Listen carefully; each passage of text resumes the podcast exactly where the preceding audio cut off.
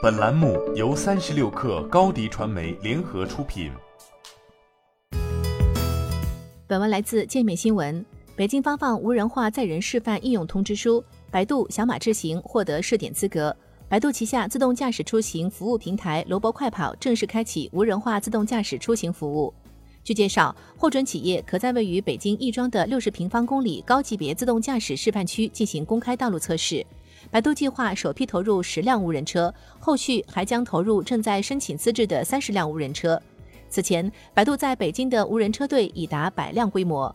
需要指出的是，此次无人化是取消了车辆主驾驶位的安全员，并移至副驾驶位。百度智能驾驶事业群副总裁魏东告诉界面新闻，保守估计全无人自动驾驶或在今年年底能够开放。魏东表示，从二零二零年年底百度进行主驾有人的无人车测试，到二零二一年年底开启商业化试运营，如今的主驾无人化让百度 Apollo 车队达到第三个突破点。而当人类安全员的接管能力从机器完全撤走时，自动驾驶发生了一次质变。这场质变来自于背后的技术标准上了一个台阶。无人化车队背后既有政府鼓励创新的政策空间，也有针对无人化提出的更加细分和高标准的传统测试系统参数设计，涉及信息安全、数据安全、车辆运行安全等等。魏东说，无人化以后考试的标准不一样了。对于用户来说，接受无人化自动驾驶车辆的核心仍在于安全，而站在百度的视角下，答案也是如此。百度汽车机器人部总监徐宝强表示，无人化的安全性是要能够持平或者超越人类的驾驶员，这是我们内部卡的一道线。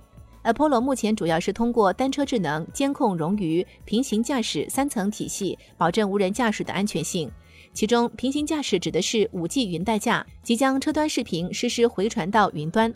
在远程驾舱重建车辆行驶环境，让云端安全员随时了解车辆情况，并通过指令实现远程实时控车。无人车车队的商业化依然是百度 Apollo 的重要课题。魏东表示，百度现阶段的目标仍是让公众接受这一新事物，而非盈利。但下一步确实是在合理的成本结构上大规模商业化。